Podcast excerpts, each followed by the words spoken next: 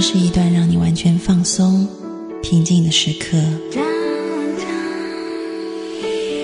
这是一个让你感受温暖、自在的原地。在当下，在这里，你可以真诚的面对自己。我是你的心灵守护者，我是安安老师。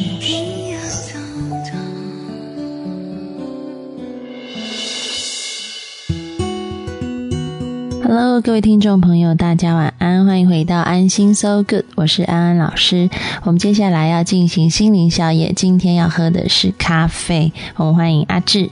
各位听众朋友，大家好，我是阿志。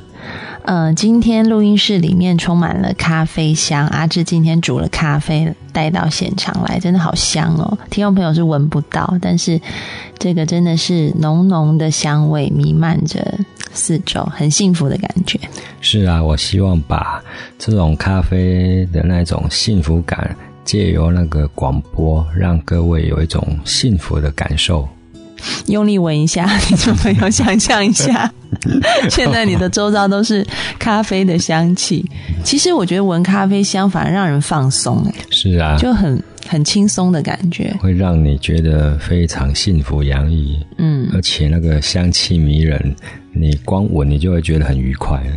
就是我知道有一些那个 SPA 里面，像我以前我有一次去泰国清迈。嗯哼，对，然后我就做了一个咖啡的 SPA，嗯，它就是全程用咖啡粉帮你，就是从去角质，然后敷那个咖啡，嗯，然后用咖啡精油帮你按摩，就其实是很放松的，不像我们想象的咖啡就是振奋精神而已，其实按完很放松，嗯哼。所以呢，我们在上一集的节目里面就讲到阿志要来教我们怎么样活在当下。活在当下，你有什么样的看法？因为其实我在节目里也常常跟听众朋友说要活在当下，但是也有听众朋友写信来说，到底要怎么做？其实一般在这个我们说西方现在很流行的正念训练里面，mindfulness，就是他会要求你在吃饭的时候，就是用心的去品尝你每一口的饭菜，然后你在淋浴的时候用心去感受水珠打在你身上的。每一个感觉，然后你在走路的时候也感受你的脚板踏在地板上的感觉，他就是很注重生活里面的这些细节。但是呢，我发现就算在节目里面教听众朋友这么做，听众朋友还是有很多的疑问，所以今天就想让阿志来分享一下，因为我知道你是活在当下达人，所以你来教一下听众朋友好了，就是。虽然刚刚讲的方法都很简单，但是好像要大家提起动力去做是难的。我教各位听众朋友一个最简单的，这也是我自己去发现到的。就有一次我去看中医，然后那个中医就说你很紧张哦。我说你怎么看的？他说你看你整个那种两肩呐就耸起来嘛，就人在紧绷的时候，无形当中就会。那个肩膀就会很紧绷，然后他就跟我讲说：“你能不能把肩膀放下，往下放？”然后我就放下，然后说：“是不是又比较松一点？”他就说：“你如果说能够随时随地把你的重心放在你的身上，从这一点开始去做起。”然后我回去我就想说：“好，那我就开始来练习，真的很有用，因为我。”跟很多人在互动，会无时无刻的去看自己的身体，哎，好像又放就紧绷了。然后，当你想到，你就会放下，然后你会开始注重你自己的身体状态。因为很多疾病都是因为我们太紧绷，无无法去放松。那你把一些你的注意力放在你的身上，比如说深呼吸也是啊。为什么？人在紧绷的时候，常常会喘不过气来。嗯，这时候我们就深呼吸、吐气，深呼吸、吐气，然后让身体慢慢慢慢练习的去放松啊。我肩膀放松，哦，我脑袋先不要想那么多，先放下。然后我所有的姿态，所有的从头到脚能不能都先放松？在无形当中，你发现，哎，你的身体会越来越轻松。其实我觉得你讲的好像我以前，我有一阵子就是肌肉很紧绷，我就去看听众朋友，如果有你有听到那种杯子碰撞的声音，是因为有人正在 我们在喝咖啡，对，所以那个不是杂音哈。然后，呃，就是复健科的医师就告诉我说，他就说你一定要很随时注意你自己脊椎跟肌肉的状态。他说，像他就是随时提醒自己。他说他真的是在一个随时关照自己身体状态的情况下，嗯哼，对，他说他甚至可以知道自己现在哪一块肌肉是紧绷的，全身，因为他还学过解剖学嘛，嗯，所以他说全身有这么多块肌肉，他可以知道哪一块肌肉是紧绷。他说一般人是从来没有把心思意念放在自己的身体上，嗯哼，对，所以他就叫我回去要练习这个事情。我约莫练了两天。就觉得好辛苦哦。其实你只要习惯了之后，你会从你的呼吸，以前的呼吸都嗯节奏会比较紧促，嗯，那你就可以练习的把呼吸拉长一点，嗯，不管是吸吐，你都把它拉长，嗯，还有。我们在喝东西或在吃东西的时候，嗯，你把那个节奏放慢一点，嗯，刚开始，尤其是过来慢慢练习，就是说，哎，我吃饭的时候，我好好的去吃它，去感受它，嗯，你会发现连饭都变得越来越好吃。讲到那个饭越来越好吃，让我想到一个画面，就是金城武拍的广告。最近这广告在台湾很红，内地可能看不到。就是某一家四 G 的电信业者找金城武拍一个广告。然后那广告就是金城武在品茶，对，然后看书啊，写毛笔，对，然后那个四句的广告就打出来说：“世界越快，心则慢。”嗯哼，对，然后再配上金城武的帅脸，就觉得好赏心悦目。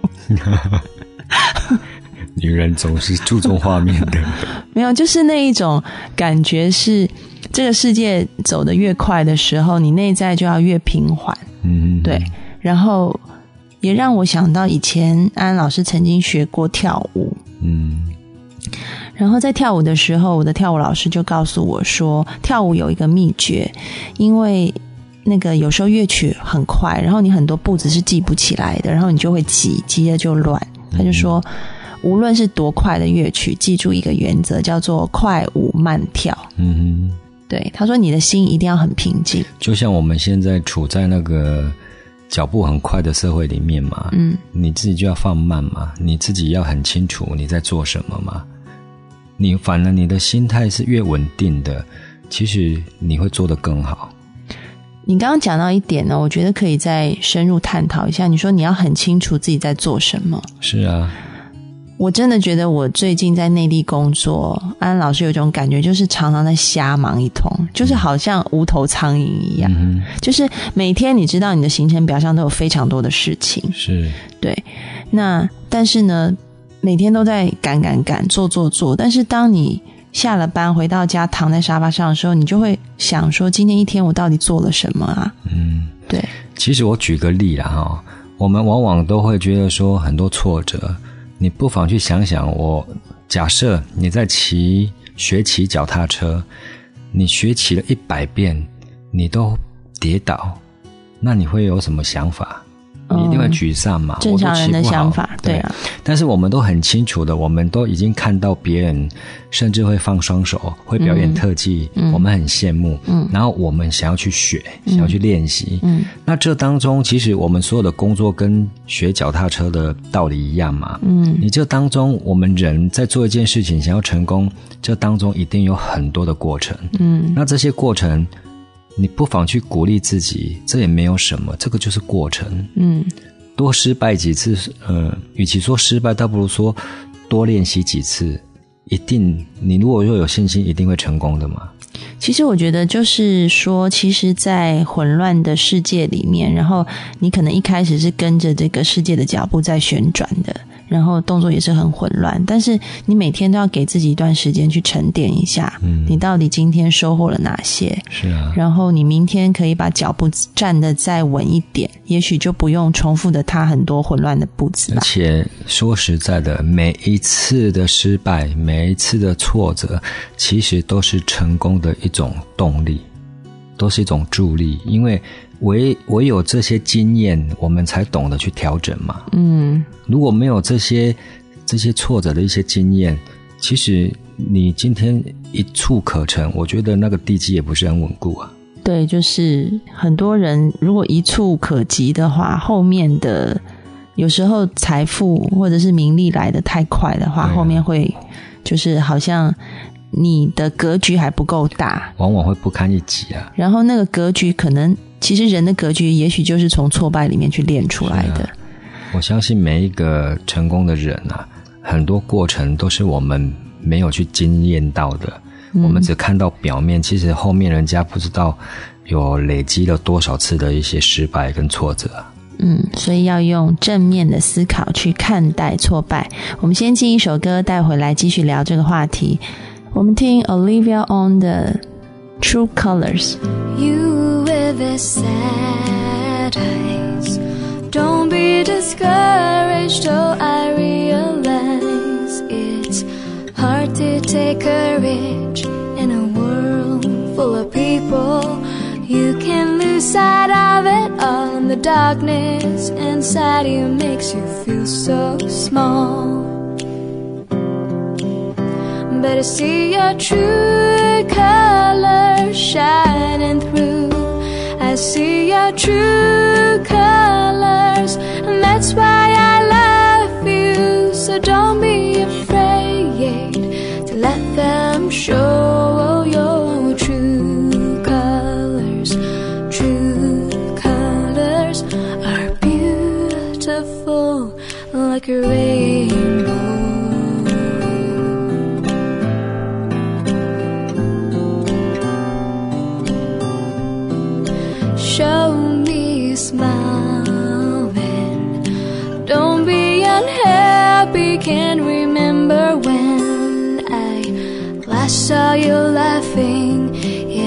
World makes you crazy and you've taken all you can bear, you call me up because you know I'll be there.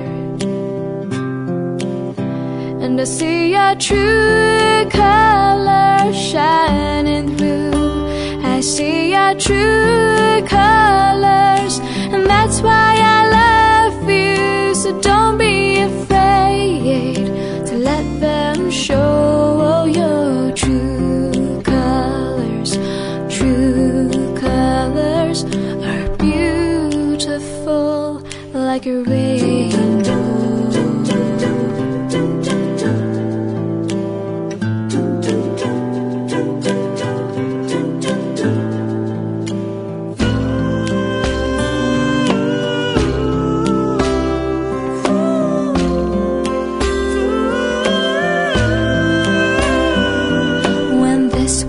makes you crazy and you've taken all you can bear, you call me up because you know I'll be there. And I'll see your true colors shining through. I see your true colors, and that's why I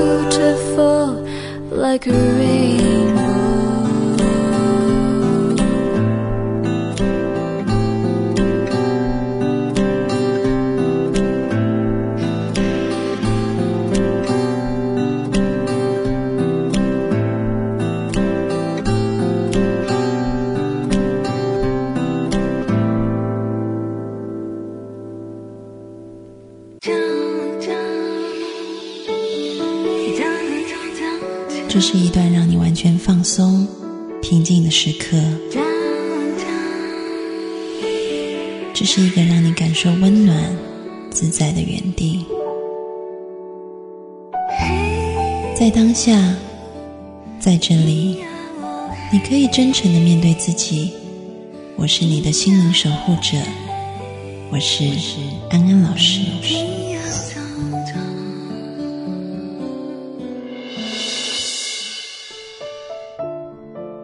Hello，各位听众朋友，大家晚安，欢迎回到安心 So Good，我是安安老师。我们今天在充满咖啡香的录音室里面，很高兴邀请到咖啡达人阿志。Hello，各位听众朋友，大家好，我是阿志。我们在上一节的节目里面就讲到说，这个快舞慢跳，然后还有就是世界越快，心就要越慢。嗯哼。阿志，你对这个有没有一些自己的见解？其实我一直在畅行慢火，因为以前哦，我的步调好快哦，嗯，然后突然觉得，嗯，我的人生这样子有什么意义？突然我看到那个电视一个画面，我们不是都有很多慢动作吗？对，然后那个慢动作，你看为什么它拍的这么慢，而且那个美感就越越越明显，就好比一个水滴。掉进湖中，嗯，然后那个涟漪，对，就好漂亮哦。但是我们用通常的那个速度去看，也不觉得怎么样嘛。但是透过画面，整个画面慢下来了。你去看很多猪齿之类的，你看像那个小鸟，它慢慢的，它的慢动作，还有人家投球，不是很多都是慢动作。嗯，我突然在很多画面，我发现说，哇，原来慢可以呈现这么多的美。我就来试试看，因为以往，因为我们家门口有，所以你后来吃饭吃一次饭都要 花两个钟头吃了，哦，甚至三个钟头，真的。你你去看那个，我们去吃法式料理，嗯，几乎一餐都大概三四个小时啊。那是因为菜是一道一道上的啊，是啊。但是你在那个氛围，你自然你就会放慢了嘛。但是你讲的这一般人很难做到，一般人又不是每天可以吃法式。当然我们。从日常生活去做起嘛，嗯，我后来就发现说，嗯，我们在坐车有没有？嗯，我们从甲地到乙地，我们坐了十年一成不变。虽然你坐车的时间很快，假设我们从甲地到乙地，你坐车或开车大概三十分钟到，但是这这动作你十年都不变的话，你何尝好好的花个两三个小时从甲地走到乙地？慢慢去欣赏周遭的风光，就走这么一遭。虽然慢，但是却是最清楚的。你自己从这种慢生活里面，你有什么样的体验呢？有啊，体验可多的哦。分享一下。我发现，从我开始整个放慢之后，我发现我可以看到很多我平常没有看到的一些画面。我举例嘛，呃，我去逛街，我去公园。我就站在一个角落，或者坐在一个角落，我就坐着，然后慢慢去欣赏所有的人事物。你会发现，真的好有趣哦！因为为什么每一个景态、每一个景象、每一个人的动作，其实都在呈现出它的存在。我觉得那种很感动，就是说啊，为什么光一个心态一转变，我们看待的人事物就变美了？所以说。嗯，不只是我在逛街，我在吃饭，我在喝茶，很多动作你就会放慢了。那这个放慢的过程当中，其实你会发现，其实很多美就会慢慢呈现出来。我有一个问题很好奇啊，因为跟各位听众朋友解释一下，我觉得阿志是我看过，至少在我目前的阅历里面，我觉得他是一个很有爱心、很能包容各种各样情况的人。大部分的人没有办法做到像阿志这个境界。那我也很好奇，就是说，其实很多事情常常可能会让我们有负面情绪，但是在阿志的生活里面，好像这些事情就不会激起他的有任何负面的想法。然后我想知道，说你有这种包容性，跟你的慢活有没有关联性啊？我觉得应该是对事很多事情的感悟吧。因为我觉得，我们从小到大都被教育，就是啊，这个不是对就是错，这个不是美就是丑。其实我们真的活得很无奈。嗯，那我那时候在想说，我们为什么会活得这么的无奈？就是因为其实都是我们的认知啊。我不断的期许自己，我尽量不要有分别心，就是说，在我们面前的所有的人。其实他不过就是在展现出他特有的特质而已嘛，他没有对跟错嘛，对跟错就是我们自己的个人的感官而已啊，嗯，哪有对哪有错？嗯，我举个例嘛，我们去吃一顿饭，不可能都是我觉得好吃，你觉得要跟我一样好吃嘛？你会觉得啊，这个不好吃。其实不是好不好吃而已，而是我们可以去选择跟我们比较相应的一些感官嘛。我喜欢吃面，我就去吃面嘛。但是我不见得说你一定要跟着我吃面嘛。那你喝这个茶，很多人就说阿志，什么茶最棒，什么咖啡最棒，我都说你们喜欢的那个就最棒的。嗯，因为我不想要用我的主观意识去影响每一个人，因为我尊重每一个人的选择嘛。嗯，当你有这个概念的时候，你比较不会有所谓的情绪反应的。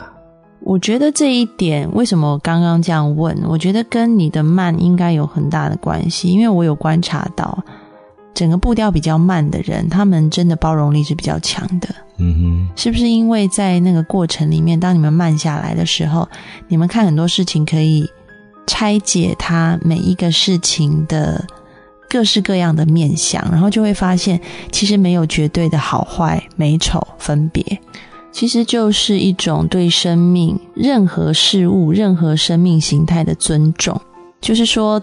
基本上，我们人一开始其实这是我们的大脑，那也是一个本能，因为我们要生活在这世界上，而且现代社会资讯越来越多，所以我们的大脑很容易就会去分类。嗯，这个是我们天生人类的机制。嗯，因为分类比较快速，你可以做出判断嘛。嗯你要对这个人好还是坏，他是不是有敌意的，还是可以亲近的？嗯对，这个是我们大脑天生的本能去做分类，所以很快就会说对的、错的、丑的、美的、好的、坏的。嗯对，但是你如果越快的话，你的大脑这种形成的神经回路就会越快，你就越快进入那个分类。嗯，但如果你慢下来的话，你的神经比较有可能铺展的比较广阔，你会去看到不同的面，所以你就会学着去尊重每个生命，因为每个生命都有它的好跟坏。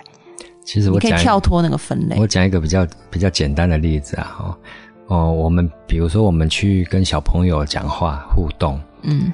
我们是不是自自己就会拉的跟小朋友一样，那那种感觉就童言童语嘛？嗯，但是很奇怪哦，因为因为为什么？因为他是小朋友，所以我们很清楚的认知他是小朋友，所以他讲任何话我们都可以接纳。但是很奇怪哦，人长大了就不行了哦。但是很多人没有去理解到，人长大了，整个智慧、整个智商未必能够成熟。所以你的意思就是把那些人当 当笨蛋？不是不是，而是说你要去你要去有一个认知，就同理心对，没有一个人愿意说出来的话让人家不认同的，嗯，对不对？嗯，每个人一定都在宣示他目前的认知，嗯，就是他他的认知就是这样子而已嘛。那既然是这样子的话，你干嘛去反驳他？你就去认同他就好了嘛。在我的观念，我接纳所有人的观点，嗯，但是我也不会想要每一个人来认同我的观点，嗯，因为我们都在宣示我们目前的思维状态的一个理解而已嘛。他没有对跟错嘛，就是所知就是这样子而已嘛。嗯，其实就跟我们之前在节目里谈到，和谐不是说只有一种声音，而是这个社会。可以容纳不同的声音，我想对人也是一样。是啊，你内在的平静不是说你只听见自己的声音，嗯哼，而是当你听见别人不同的声音的时候，它仍然在你的心中是可以被接纳跟包容的。是啊，其实我们从一个小地方呢，哈，假设桌上有十十样菜，然后有二十个人，我发现你好喜欢举例子，都是吃饭，不是。这个是比较生活化嘛？OK，我把这个生活化推展在我们的对人事物的一待人处事的一个方式，会比较容易理解。就是说，桌上有十样菜，那有二十个人，然后每一个人去选每一个人喜欢的，大家是不是都没有话讲？没有话讲嘛，对不对？但是很奇怪咯，当一样的道理运用在所有的事物上。那可能就不一样了，大家就真的你死我活的，你要认同我，我要认同你，嗯，跟吃菜不是其实没有什么两样嘛，嗯，我会用吃的喝的是比较简单，嗯，比较就是比较容易理解。有时候你们那个心理系的讲的都太学术了，观众可能会无法理解嘛。